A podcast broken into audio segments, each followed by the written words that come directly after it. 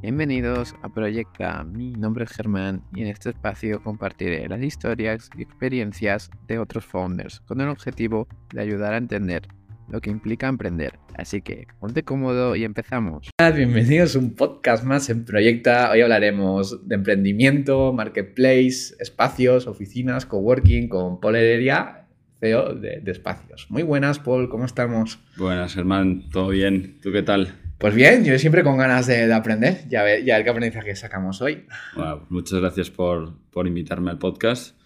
Eh, muy contento de estar aquí y, y, de charlar. Nada, pues un placer. A mí siempre me gusta que en el podcast eh, se presente el invitado. Entonces, ¿quién es Paul? ¿En qué proyectos está? Y sobre todo, ¿qué estilo de vida tiene?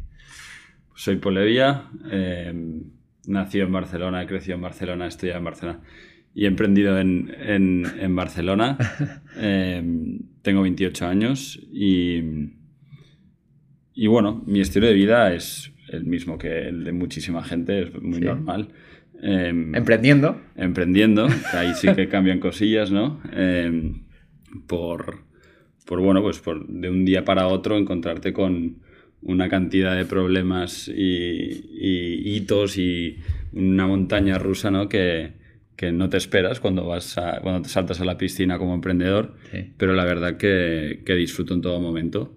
Eh, y, y, yo creo que ha tenido un impacto muy grande en mi vida el hecho de tener esta responsabilidad ¿no? de, de, emprender. Al final cuando emprendes sí. y montas un equipo, sí. eh, traes a inversores y demás, pues tienes que ser mucho más responsable ¿no? y, y eso pues realmente se ha notado en, en mi vida, pero más allá de eso, persona muy, muy normal.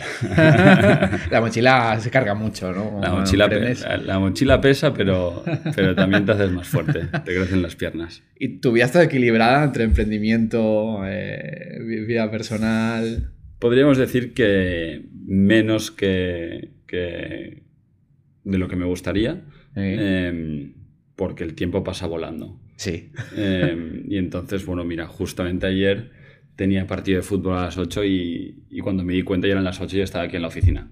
Se pasa. Entonces, luego mis amigos se enfadan porque no aviso de que no voy, eh, pero ya aviso de que es posible que se me alargue una reunión y, y, y nada. Pero bueno, el equilibrio en general eh, bastante bien. O sea, ¿Pudieron jugar el partido? Pudieron jugar, pudieron ¿Sí? jugar. Era suplente, ¿no? Eh, bueno, eran seis, eran seis ah. eh, contando conmigo, entonces fueron cinco pelados. Ostras, ¿y qué, y qué haces para despejarte? Bastante lectura, podcast, eh, mucho Netflix, Netflix, HBO y demás. Siempre antes de dormir me pongo eh, una serie de lo que sea. O sea, si estoy yo solo eh, miro cosas más de, de, acción, ciencia ficción, cosas más frikis y si está mi novia, pues okay. llegamos a un punto neutro, pero, sí. pero me gusta mucho el cine eh, y, y, bueno, eso también es algo que, que, en mi día a día pues hay una cierta correlación, ¿no? Al final... Eh, luego entraremos en, en, lo que hace espacios, pero una de las verticales importantes es, es relacionada con las producciones audiovisuales. Entonces, uh -huh también pues desde que desde que estamos con esto pues me fijo mucho más en tema localizaciones y demás pero yeah. pero bueno me despejo ah, claro. en las series desconectando claro claro entonces conectar más que desconectar bueno, desde otro punto de vista ya bueno está bien más, más chill no sí. de alguna forma y Paul, ¿qué, ¿qué, es lo que te animó a emprender, no? ¿Y cómo fueron tus inicios? ¿Fue, fue tu, ¿Es tu primer emprendimiento, espacios, o, o tuviste algunos intentos anteriormente? Eh, es el primer emprendimiento ¿Serio? real serio. Okay. Eh, desde pequeño ya había tenido cositas. Eh, ideas, propuestas, pero siempre me faltaba un poco el, el, el, tener un socio programador, ¿no? Siempre lo, yeah. lo ponía la excusa de, coño, no tengo un programador a mi lado, un amigo programador, eh, y no sabía en aquel momento, teniendo veintipocos o incluso 19 años, eh, cómo arrancar eso, ¿no? Y, y, durante la universidad, de hecho, a los 19 años, 18, 19, junto a un amigo, que tampoco era programador, pero bueno, los dos éramos más business oriented, eh, lanzamos una MVP al mercado que era una red social para salir de fiesta. Eh, Se llevaba final... mucho, ¿no? Por aquel entonces, ¿qué, qué caño era? era, pues bueno, Eh, hace 10 años. Hace 10 años. Hace 10 años. Hace 10 años. 2013. 2013, 2013. Al final nos gustaba salir de fiesta, como a cualquiera, ¿no? Y dijimos, oye, pues si salimos de fiesta, eh, qué pains hay, ¿no? De no saber dónde va la gente que, que tú conoces y, y, la pereza de preguntar y etc., ¿no? Y entonces ahí dijimos, creo que en, en aquel momento, eh, bueno, hicimos como una fusión de lo que podía ser Facebook, eh, Snapchat y, y, alguna otra red social. Sin programar. No, y allí, pues, nuestros padres nos ayudaron un poquito a contratar un, un, equipo en India, error número uno de, de cualquier emprendedor, pero que ya nos veías a nosotros, bueno, hablando, enfadándonos con, con los programadores de allá, que es otra cultura. Claro, eh, los tiempos... Los timings son súper estresantes a nivel de que o sea, no cumplen ningún deadline y o igual te dicen que lo han cumplido, a ver, te metes a mirar lo que han hecho y es un desastre. Ya. Eh, pero bueno, ahí empecé a, emprender, a entender también todo lo que requiere, ¿no? Claro. Eh, emprender, que no es una cosa que se puede hacer part-time. O si alguien lo puede hacer part-time, chapo, chapo él, ¿no? Pero, pero es muy complicado porque a la que quieres escalar o a la que realmente te quieres meter deep down en, en solucionar el problema que estás atacando, es algo que tienes que ser 100% devoto a ello. Y entonces ahí, pues con ese proyecto, eh, lanzamos la MVP, lo utilizaron nuestros cuatro colegas, Ya. entendimos también un poco de, de project management a nivel de, de tech, pero dij- dijimos, oye, acabamos la, la carrera y luego ya vemos, ¿no? Y, y volví a, bueno, volví. En ese cuatrimestre o esos dos cuatrimestres suspendí más que aprobé. Vaya. Eh, porque, bueno, o sea, no haces bien ni el emprendimiento ni la universidad. ¿no? Entonces, eh, Ostras, ya, ya, volví a poner el foco en la universidad. Estaba estudiando ingeniería de materiales aquí en la, en la Politécnica. Eh, acabé y durante la universidad ya conocía, de hecho lo conocía de antes, pero intimé con mi actual socio y cofundador Joaquín, Ah. eh, que él después del colegio se fue a matemáticas, siempre había tenido una mentalidad muy de programador, Ok. se le daba muy bien, pero no tenía todo el skill set que, que requería, ¿no? Pero era tech.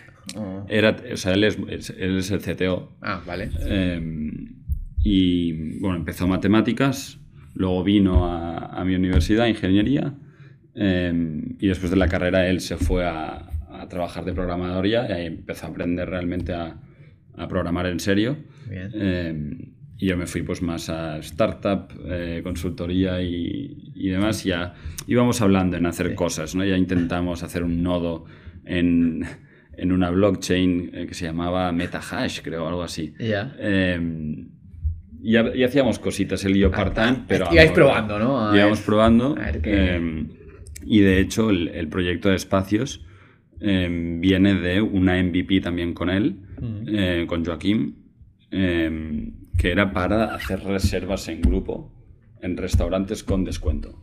Un Ok. poco a lo Billy Billy, eh, o lo que está ahora haciendo los de Búho, mis amigos de, de Búho, Mm. que al final es, si tú vas a ir 10 personas a un restaurante, por ser 10 personas, Ya. deberías poder acceder a un descuento, ¿no? Sí. Compra en, en grupo. Y ahí vimos que en los restaurantes había una barrera de entrada bastante grande, que había bastante software ahí ya metido y, y que se necesitaba mucha pasta para penetrar Sí. Es precisamente muy- en es ese muy- supply. Es muy complejo eh, este. Es muy complejo. Me, me habló con los del tenedor y me dice, no, por ahí no te metas. Claro, ¿no? es que veíamos Tenedor, veíamos Open Table, ¿no? Y, y al final son, son plataformas súper consolidadas que ya tienen su propio sistema de reservas integrado, incluso tienen el Sí. plugin para que eh, en sus webs reserven vía su plataforma. Era muy complicado. Entonces ahí empezamos a pensar, vale, pues estábamos pensando en reservas en grupo. ¿Dónde se puede hacer reservas en grupo? Que no haya una, un, un supply eh, muy competido. Y empezamos a pensar en los venues. ¿no? en estos espacios eh, multifuncionales o únicos eh, que en aquel momento pues conocíamos tres o cuatro eh, así de, de- de voces eh, y a la que nos pusimos a investigar vimos que habían pues tropecientos, ¿no? Y, y a partir de ahí, pues, viendo la globalidad, ¿no? De, de reservar espacios, que la idea inicial era en grupos para, pues, reuniones de amigos y demás, analizando el mercado dices, vale, aquí hay algo que eh, ahora mismo si miras para alquilar un apartamento tienes Airbnb, esto siempre lo digo, para reservar un hotel tienes Booking, y si quieres alquilar un espacio hay un Gap. para cualquier actividad. Em, tú mismo, porque los, los, espacios para los podcasts los negocias muy bien, ¿no? Pero, pero hay la necesidad de, sí, sí, sí, de, alquilar. Sí, antes de entrar en espacios, volvamos un poco atrás. Vamos atrás. Vamos atrás. Eh, ¿qué, ¿qué, es lo que aprendiste con, con este emprendimiento de, de, los restaurantes? El de los restaurantes fue muy efímero. Ya. Eh, ¿Aprendiste algo? Bueno, o sea, literalmente fueron dos meses. Ahí, ahí hice el primer deck. Em, bueno, ya me aprendí un poco a planificar. También hice primer deck, primer business plan, mientras hacíamos un poco de, de project management para el, para el MVP. Pero no salió en la luz. Ese, ese MVP ah, no salió en la luz. Em, y claro, pues todo lo que habíamos hecho ya nos servía para, para dar em, inicio a, a, espacios que fue muy rocambolesco. O sea, no fue inmediatamente después de eso empezar espacios. De hecho, Joaquín se fue a Australia em, a, a, trabajar de lo que fuese un año con su novia y a viajar por ahí. Pero luego vino el COVID, pobre, y a los dos meses tuvo que volver. Ostras. ahí, ahí, ya sí que nos pusimos. Era quedarse a volver, ¿no? Sí, imagino para sí, él. Sí, sí, sí, totalmente.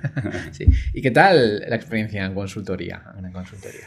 Eh, a ver, mm, yo tenía muy claro que no era lo mío. Eh, de hecho, yo sabía que, que, iba a emprender en algún momento u otro, ¿no? Eh, pero sí que es cierto que mm, trabajar en un, en un corporate te da una metodología, te da una profesionalidad ¿no? en cuanto a, a, cómo organizarte, timings, cómo colaborar con, o hablar con, con cliente puntualmente.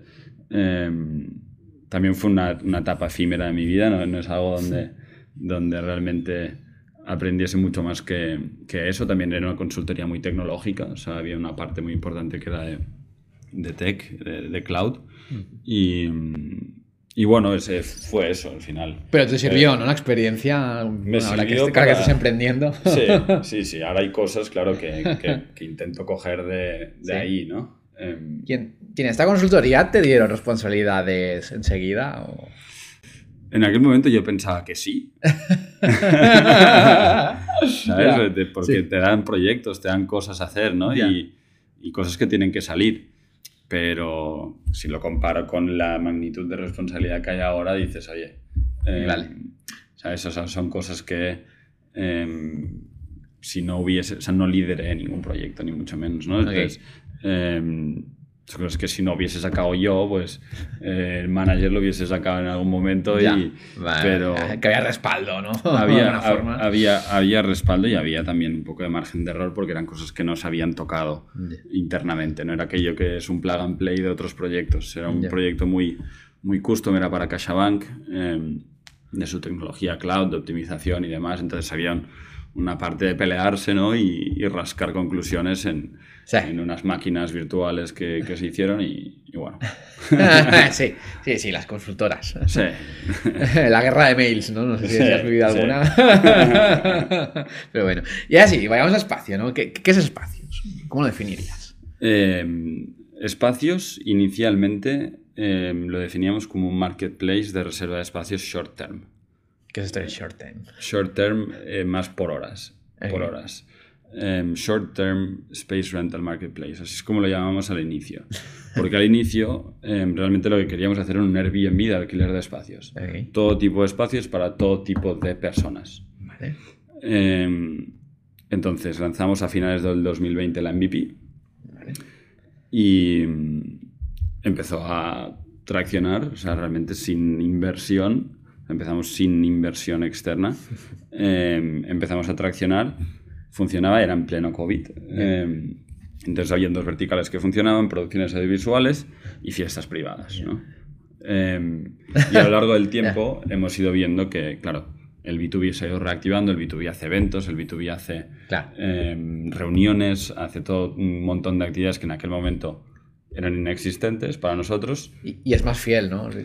Y es más fiel, es más fiel porque al final el servicio que le das es, es mucho más completo, dependiendo de qué empresa también es más time sensitive que, que price sensitive, ¿no? En algún sentido, es al final, uh -huh. si te, tienes un partner que te hace ahorrar tiempo, ese tiempo es dinero, y, y si te cobran por ese tiempo, pues eh, accedes, ¿no? Si, si te ayudan a optimizar tu tiempo, pues em, le, les da valor.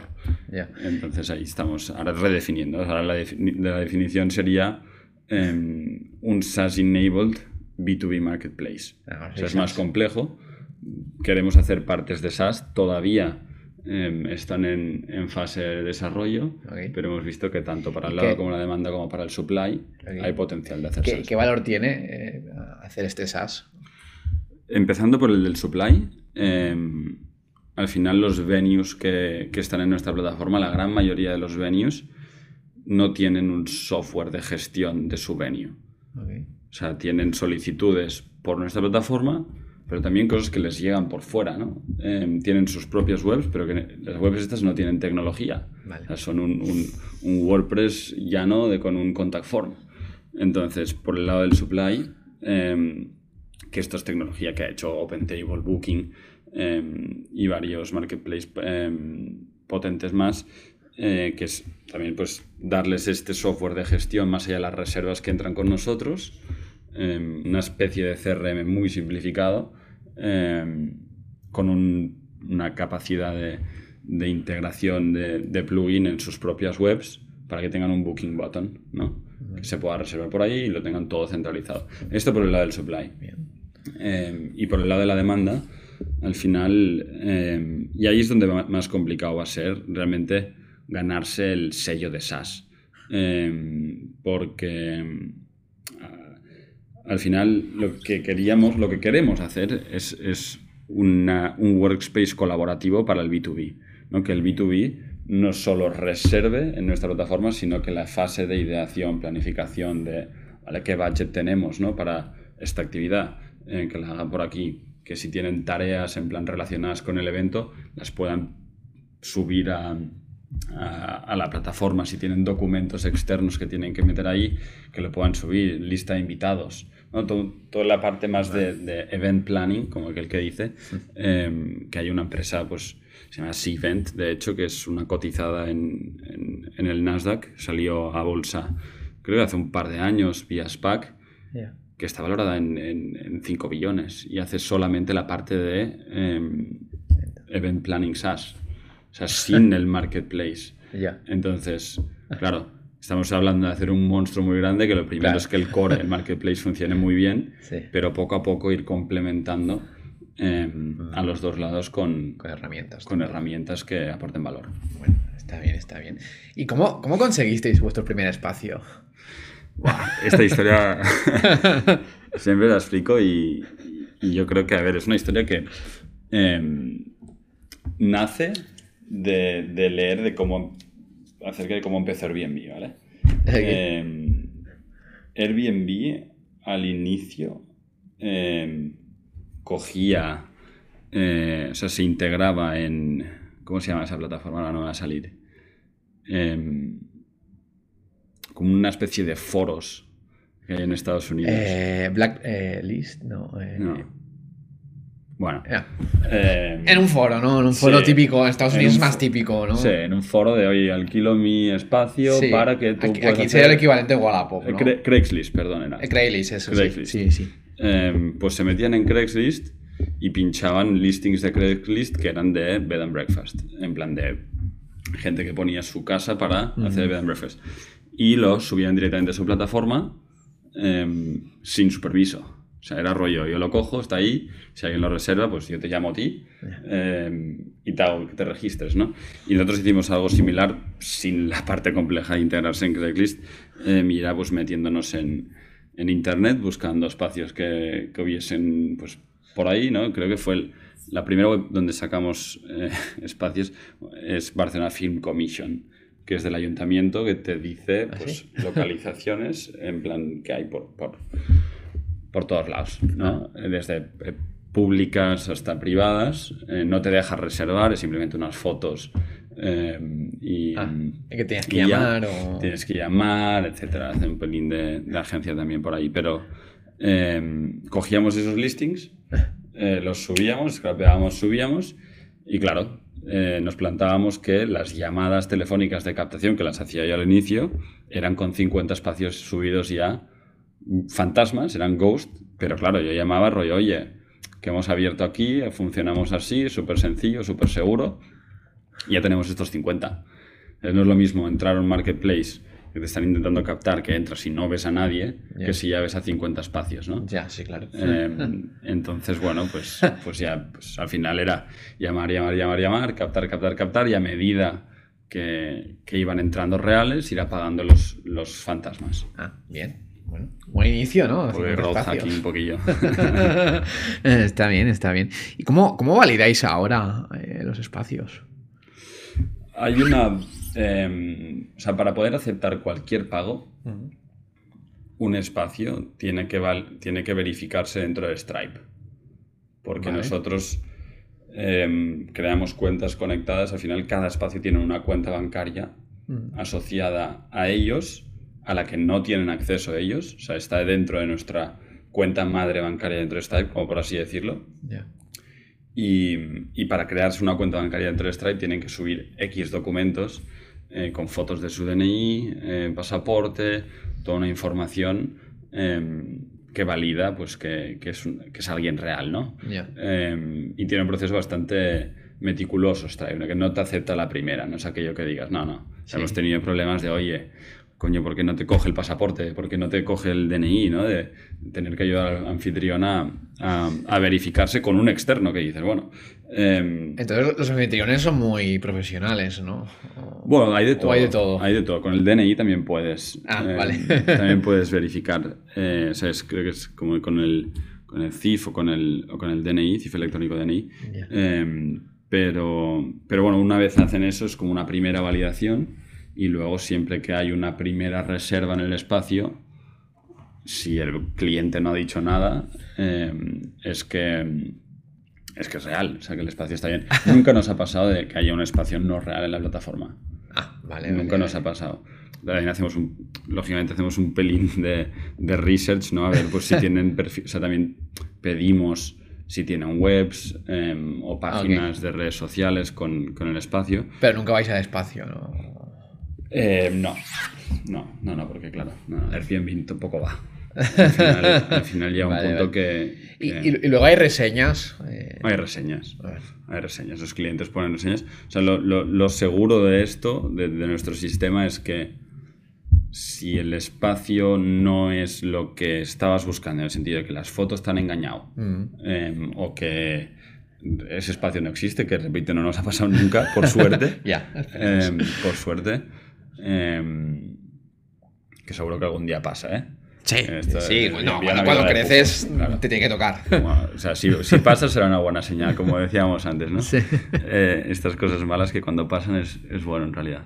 Eh, pues entonces, si, si hay una, una reserva, una primera reserva, ya lo damos por, por bueno. Y lo que decía nuestro sistema es que nosotros no pagamos al propietario hasta después de completarse la reserva.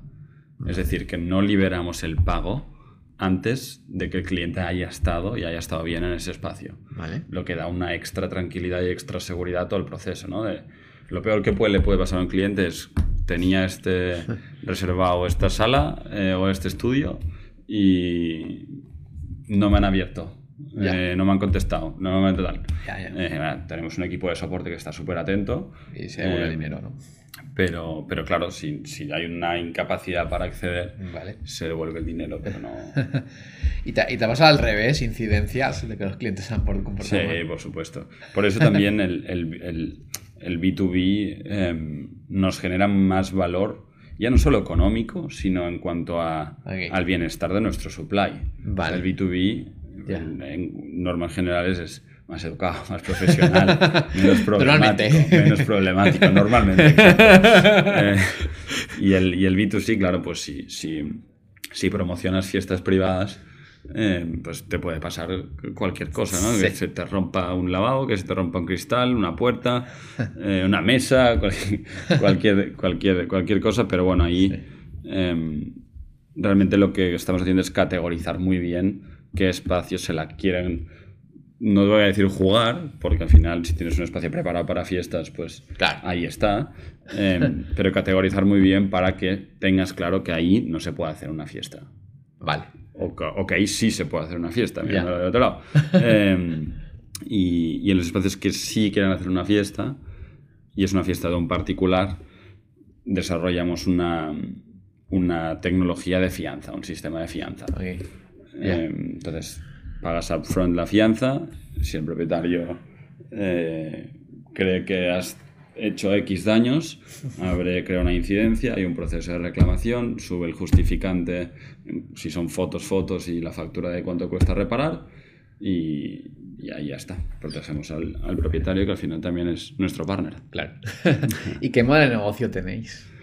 Em, ahora mismo, o sea, cuando te hablaban al inicio ¿no? de cómo nos definíamos, mm. era un modelo eh, es un modelo transaccional de comisión, como, como la gran mayoría de, de marketplaces.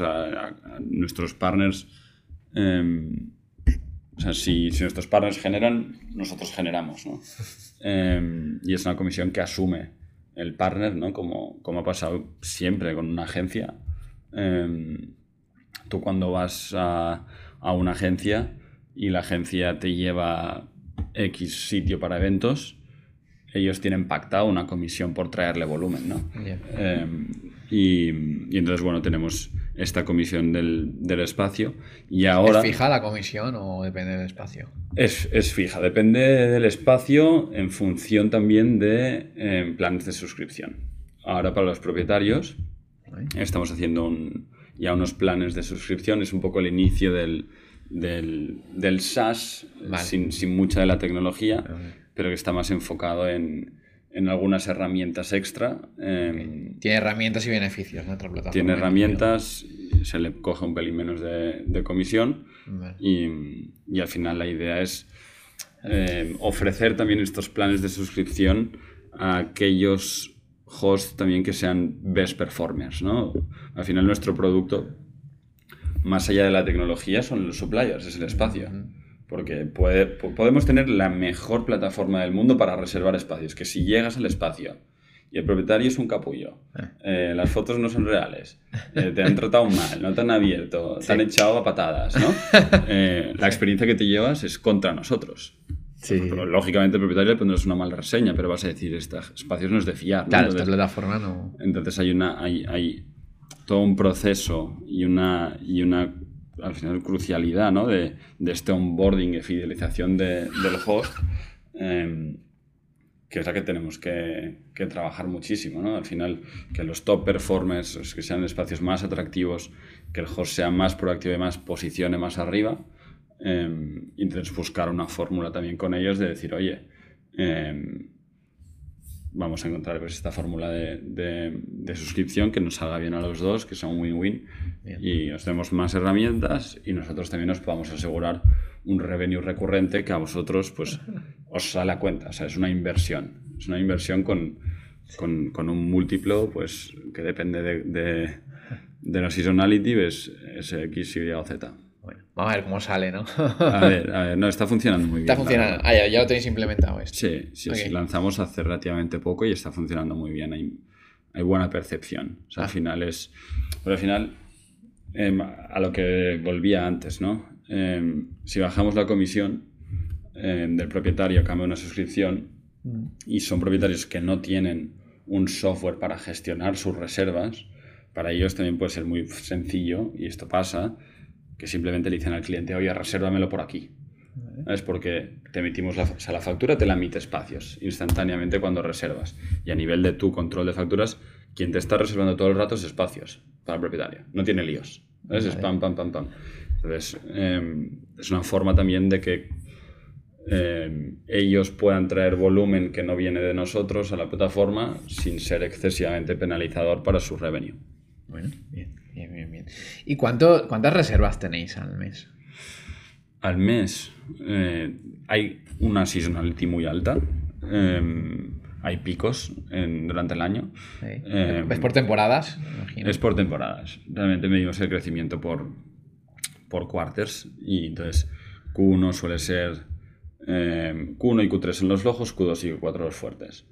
Entonces, en Q eh, te dar datos de, del último mes em, fuerte. no sé si hicimos 400, 400 reservas en un mes. ¿Y qué ticket medio más o menos? Ticket medio es 600 euros. ahí. Nada mal, ¿no? Ah, vale.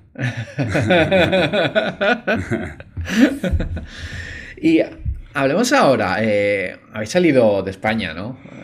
Eh, en UK, ¿no? ¿Cómo es esto de abrir un nuevo mercado tan diferente? Al final volvimos a la triquiñuela del inicio ¿Sí? que hicimos aquí en Barcelona, la de, Ah, la de subir espacios fantasma. Ya. Eh, y esta vez de una forma mucho más controlada, ¿no? Porque antes, claro, cuando hicimos esto no teníamos ni CRM, no teníamos nada. Entonces había un descontrol de Claro. información muy grande. Y ahora lo coordinamos mucho mejor. Eh, la verdad es que el mercado de, de supply en Londres es muy receptivo, es muy profesional y muy respetuoso hacia la plataforma. Sí. En- Entonces, en términos de supply, hemos llegado a un- a una masa crítica, podríamos decir. Eh, pero ahí el PPC está mucho más competido, es mucho más caro. Sí. Eh, pero bueno, también el ticket medio es más elevado, ¿no?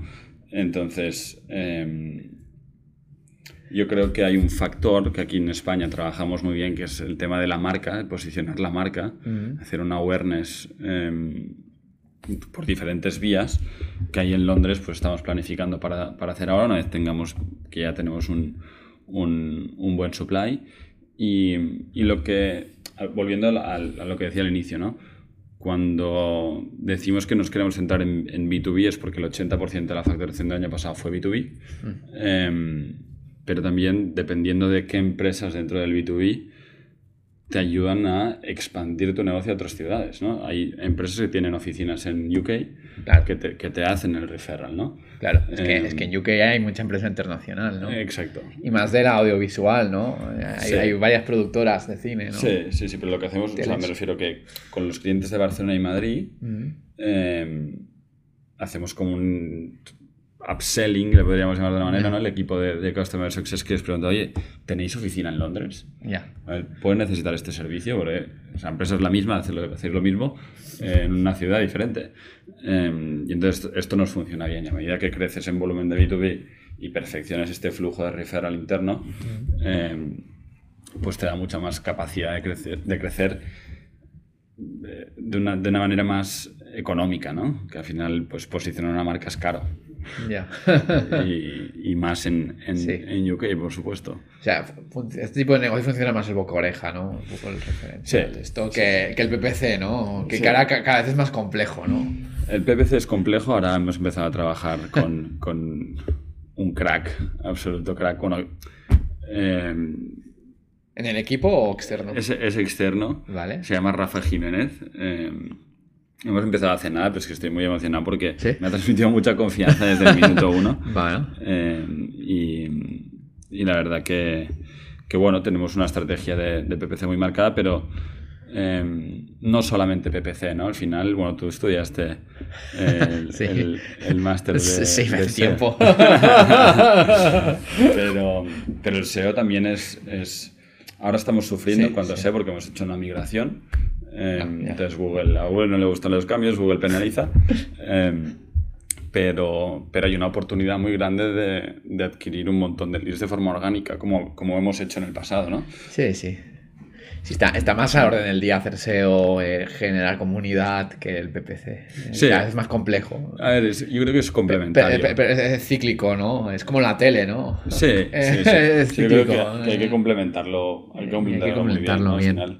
El tráfico de Sí. SEO empiezas pues, de cero y con PPC puedes empezar donde quieras, Sí, ¿no? sí. Sí, es que he hablado con muchos e-commerce y ahora venden más con su newsletter, con su comunidad, que Claro. haciendo. Claro, bueno, por porque en, en Facebook sí que se han jodido ahí los, Sí, se han jodido la- la atribución, eh, pero, pero bueno, nosotros somos muy search driven, mucho Google, porque ya nos metemos más en la parte de abajo del funnel, ¿no? Al final, alguien está buscando alquiler de espacios en Barcelona, o sea, Sí. ya hay una intención en esa búsqueda, entonces están ahí. Sí. em, Pero hay mucha competencia, ¿no? Igualmente. Empujas, o sea, ¿Empujas? es una competencia, te voy a decir, indirecta. Eh, o sea, es a nivel de, de- de modelo de negocio, es una competencia indirecta. Eh, a nivel de pujas, obviamente, una competencia directa. Pero, pero los que pujan por muchísimas de las keywords, no tantas, ¿eh? pero por muchas de las keywords por las que pujamos, son los propios suppliers que tenemos dentro de la plataforma. Entonces, eh, claro, ellos, bueno, si, ellos pujan por em, estas reservas, les llegan directamente a ellos, pues o tienen más, más el ROAS suyo seguramente es mejor. Em, pero claro, pero, pero bueno, el lifetime value de ese cliente, pues igual no tanto, ¿no? Pero em, claro, es, es, esta competencia, entonces ahí hay que, que trabajarlo mucho para, para complementar PPC SEO em, y a medida que el SEO crece y tienes palabras... Necesitas menos de otro. Exacto, vas, sumando de uno, trabajando mucho uno y mientras trabajas muchísimo uno, pues paralelamente analizas y vas haciendo que se, que se disminuya el PPC a lo largo del tiempo, sobre todo por núcleos, ¿no? Al final nosotros em, es un, un, SEO muy geolocal, hay un, un, marketing muy geolocalizado, o sea, no, no, no podemos hacer una campaña en en Toledo, me invento, em, o en una ciudad donde no tengamos supply. ¿no? Entonces, por ciudades, siempre vamos a tener un componente grande de PPC, em, pero lo, atacamos por ciudades y este, cuando una ciudad consolida el tráfico orgánico y consideramos que llega al tope de PPC, pues ahí pues ya... ¿Cuál es tu, vuestro perfil ideal de ciudad? perfil ideal de ciudad. Pues las ciudades que tengan más empresas. vale. está bien, está bien. Capitales, sobre todo, Capital. capitales.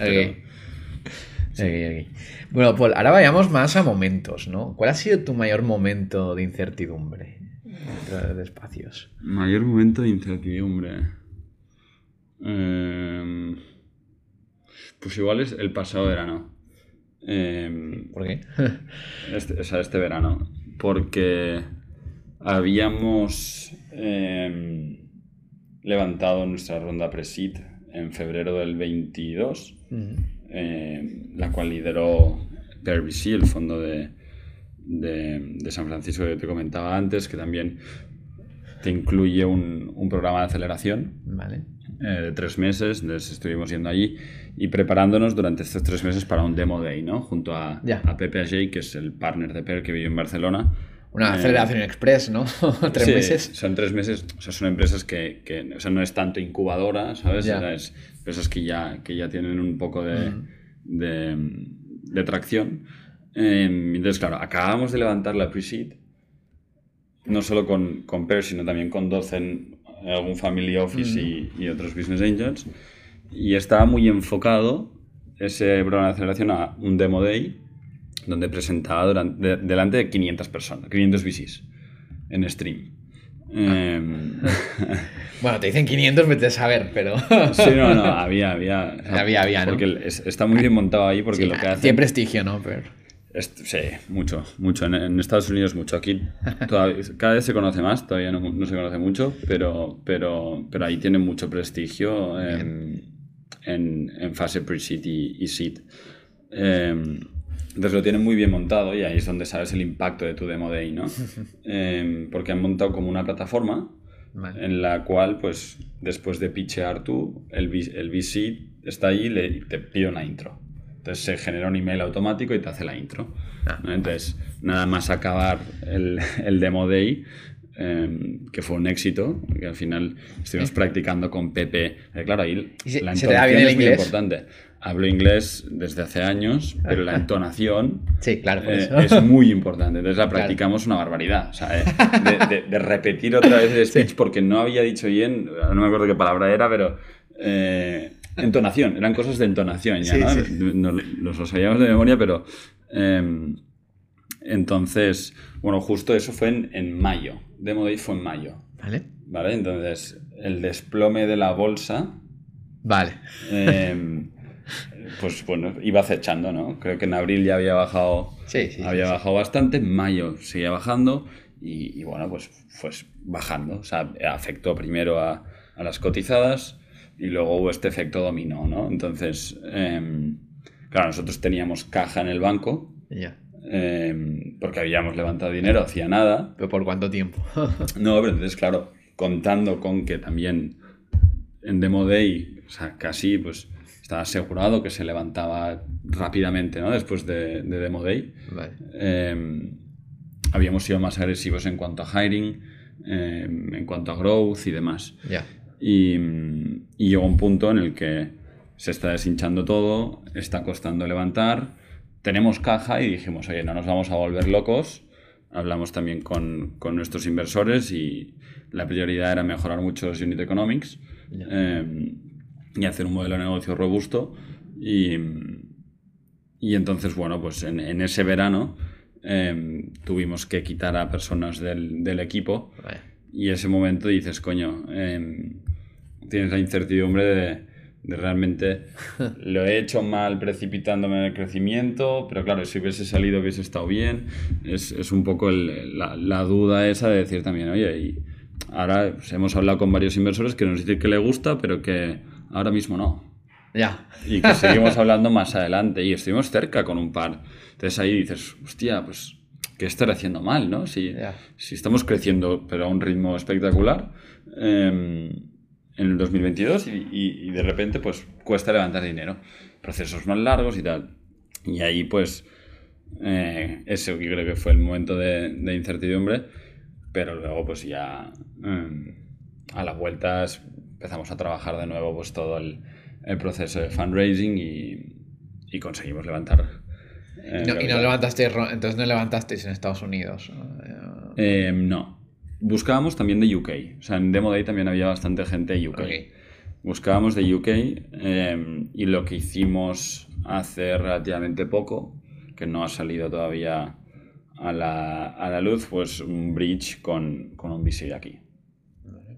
Un bridge para la seed round que o sea, volvemos a tener caja y, esperamos que en los próximos meses pues lleguemos a un acuerdo con alguien. O sea, tampoco nos casamos con el primero que...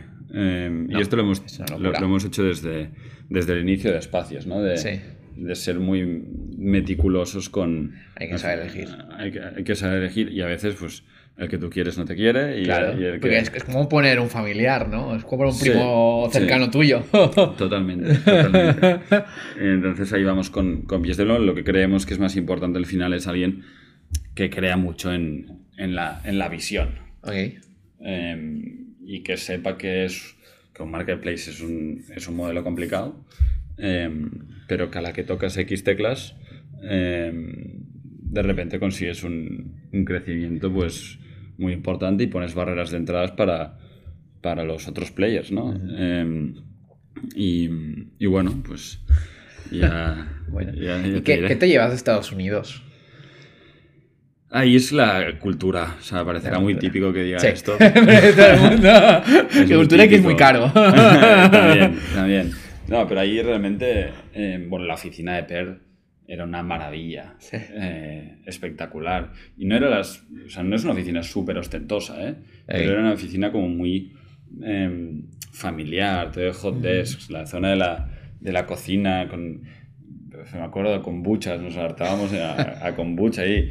Y, y, el ambiente de, de, cómo la gente va a trabajar y es eficiente trabajando, ¿no? Que había, aquí a veces, también porque somos más de sangre caliente en, en, en España y en general los latinos, Em, pero, va muy a saco, ¿no? Pero va muy a saco. Sí, aquí son más del café, de la comida, ¿no? y ahí van a saco. Y ahí es, si tienes una reunión de media hora, a, a, los, a los 29 minutos ya se están despidiendo. Ya. Y puede ser que, o sea, podrías ahora mismo que fuese el minuto 29 y me dices, oye, Paul, en plan, perdona que me tengo que ir. Ya. O sea, teníamos pues es más eficiente, yo creo, ¿no? Sobre todo en las reuniones, ¿no? Es mucho más Es, un problema de las reuniones de media hora o todo 100%. esto. Y quizás, quizás en 15 te puedes sacar y puede ser más productivo. 100%, pero es un poco la, la cultura ya. de que no está mal visto irte a una reunión mm. si tienes otra o tienes claro. Que hacer otra cosa, ¿no? Al final hemos asignado X tiempo y de ese tiempo sí. no nos deberíamos salir. sí. Vamos a momentos gloriosos. Momentos gloriosos. Yo creo que aquí el, el, el, momento más glorioso fue cuando nos anunciaron desde Pair que, que invertían. Okay. Eh, porque habíamos, bueno, era nuestra presid. Okay. Eh, habíamos hablado con, con, inversores de aquí, había con alguno que, que, estábamos avanzando bien, habíamos cerrado con alguno ya, una parte importante de, de la ronda. pero claro, primer inversor de San Francisco con el que hablamos, eh, con una reputación eh, espectacular, un portfolio espectacular. Durante, o sea, la trabajé, me acuerdo, durante es jodido el proceso. O sea, para mí lo fue, para mí lo fue, porque claro, ¿Qué es? era su primera inversión en España. ¿Qué es rellenar formulario, entrevistas? No, entrevistas. Entrevistas, de presentación, em, con distintos miembros del, de, su equipo que son todos en plan o ex emprendedores o operators muy... Y para, para, ese tipo de reuniones, ¿qué recomiendas? ¿Ir al grano o...? Yo recomiendo que vean pasión. Eh, yo creo que es muy importante... Eh, Pero ¿hay que vender las estrellas o, vender lo que eres hoy en día? Hay que ser realista con lo que eres. Ok, realista. Pero también muy ambicioso con lo que quieres ser. Porque un inversor quiere ver que tú quieres crecer mucho. Eh, y que tienes claro cómo llegar ahí, ¿no? No obviamente paso por paso, pero que sí que tienes un plan para llegar ahí. Y plan ambicioso y que tienes empuje, carisma. O sea, creo que es muy importante reservarse la timidez en una llamada así, em, porque una primera impresión lo es todo. Ya. Entonces, em, yo me lo tomo como un, como un reto, ¿no? Como tener que convencer a alguien de que mi proyecto em, lo va a petar en el futuro. Y, más allá de, las métricas que sean buenas o malas, ¿no? Al final es vender un, tamaño de mercado, razonar que existe ese mercado, que puedes acceder a él y que tienes un plan para, lograrlo. Vayamos ahora, vayamos a una pregunta de, un caro compañero tuyo, José Casas, que he dicho, ¿qué pregunta tienes? Eh, y me has dicho que eres muy bueno en las soft skills, ¿no? Primero, ¿qué son las soft skills y cómo las aplicas eh, en tu equipo? Pues, a ver, eso no es algo que, haya trabajado. Em, y de hecho, ni, que haya investigado mucho. Yo creo que em, soft skills al final es cómo percibes el comportamiento de, tu entorno y cómo consigues mediante tus acciones em, no tener confrontaciones e igual pues llegar a un punto medio que sea un win-win. Sin que la otra persona también eh, piense que le estás intentando eh, vender la moto, ¿no? O sea, al final es realmente hacer ver eh, a, cualquier persona que lo que explicas también es bueno para él y que sea real, ¿eh? O sea, no, no, no, es ser un salesman vendedor que te vende la moto, pero es tener la empatía, yo creo, para, para entender qué está buscando alguien, qué estás buscando tú y una forma de, de alcanzar ese punto en común, ese objetivo. Em, de la forma más rápida posible y agradable y motivacional, ¿no? Yo creo que es un poco... Pero repito, ¿eh? O sea, esto es lo que entiendo que, que por lo que te dice Giuseppe esto. Sí, lo, lo, entiende normalmente la, la, la, otra parte, se consigue esto. Claro, bueno, al final es, es ser muy empático. Ser muy empático, em, pero tener un plan de acción versus a, a esta empatía, ¿no? No es una empatía eh, débil, como por decirlo así, en plan de te entiendo, pero no hago nada, ¿no? es en plan de, vale, eh, entiendo lo que, lo que buscas, yo sé lo que busco, ¿cómo lo podemos conseguir juntos? Es un poco un eh, long story short de, de, lo que creo y con un símil que no sé si era acertado, pero, pero, pero bueno, es, al final es, Te está funcionando. Bueno, ser buena persona y bueno con las personas y, y bueno, tratar de, de, ser agradable, pero, pero sin pecar de tonto. Bien, bien, es importante. y Paul, hablando de futuro, ¿dónde ves eh, espacios dentro de 10 años y si te ves tú dentro? Em, me veo dentro 100%. Porque me apasiona lo que hago. O sea, me apasiona el sector. Creo que es una industria completamente rota. Em, ¿Y como figura de CEO? ¿Eh? Como figura de, deseo. yo siempre lo digo. Em, si hay alguien que lo pueda ejecutar mejor que yo y quiere venir, que venga. o sea, yo no, cero ego en este sentido. O sea, a mí, em, por encima de CEO está co-founder. Y, y, al final, em, yo creo que lo, mi, mi, mi, faceta de, de poder tomar ese riesgo em, y de tener esa visión, intuición ¿no? de, de, lo que está pasando en el negocio, es algo que, que el negocio necesita, creo. O sea, ahora mismo necesita 100% de mi parte. Em, pero si en un futuro la empresa crece una barbaridad y, y hay alguien pues, que está más preparado que yo y que realmente pues, lo puede hacer mejor que yo, si en algún momento estoy fallando, pues, pues encantado de que... Tú te ves dirigiendo a 300 personas. Em, siempre y cuando tenga un buen equipo em, ejecutivo a mi lado. O sea, al final, em, sí que me, o sea, al final yo entiendo que es, es como una pirámide, ¿no? Al final, una empresa de 300 personas, el, que está más arriba y un equipo de 6-7 máximo, ¿no? y cada persona dentro de ese equipo lleva X equipos. Al final es, es entender, entender bien los, los units eh, dentro de cada empresa y, y hacer que funcionen. Es, es un poco el, el, el, dicho este de los restaurantes, ¿no? Que es lo mismo abrir uno que abrir 100. Al final, em, porque es, es, una operativa, ¿no? Em, muy parecida, que es replicable y, y, al final si tienes las operaciones bien organizadas, que es un reto, o sea, es un reto y es lo que te decía al inicio, de coño, estoy estresado esta semana porque es semana de, de, mejorar pues todo cómo funcionan las reuniones internas, reportings, objetivos y demás, pero sí. ¿Y a futuro? ¿Estás en España, UK? ¿Cuál es el próximo continente, país? Eh, bueno, em, Europa. O sea, Europa, En, el... Te foco en Europa. Short midterm es, es Europa. Es Europa. Em, y y una vez conquistado Europa, pues seguramente US. ¿US? Seguramente US. Te diría que sí. Pero bueno, eh, analizar, lógicamente, hablábamos antes de la TAM. Sí. Es interesante también. Es interesante. ya vamos a la última pregunta, es que recomiendes algún último consejo, podcast, eh, el libro, lo que tú quieras. Em, pues ahora me estoy leyendo em, un libro que me recomendó un, un founder, un founder de, éxito, un emprendedor en serie, que es Good Strategy, Bad Strategy, em, que al final te habla de la importancia de, de, tomarte ese tiempo para planificar, planificar estratégicamente y no em, planificar en base a, simplemente cosas que hacer, ¿no? de mirarlo todo desde fuera y, tener un framework estratégico. Es, importante eso. Es muy importante. Eh, y lo estoy disfrutando, no me lo he acabado. Eh, pero, pero recomendación, yo creo que volvería a la de cuando hables con, con un inversor, que a veces también hablo con, con, con, personas que están intentando están haciendo empresas, ¿no? Y, y, y me dicen, rollo, cómo pasó lo de Pear. ¿sabes? Yo creo que hubo un factor de suerte, creo que también le caímos muy bien a Pepe, pero también al, al, equipo de, de Pear al final lo que vieron es que el equipo y los, los que llevábamos la empresa estábamos em, entusiasmados con lo que hacíamos, ¿no?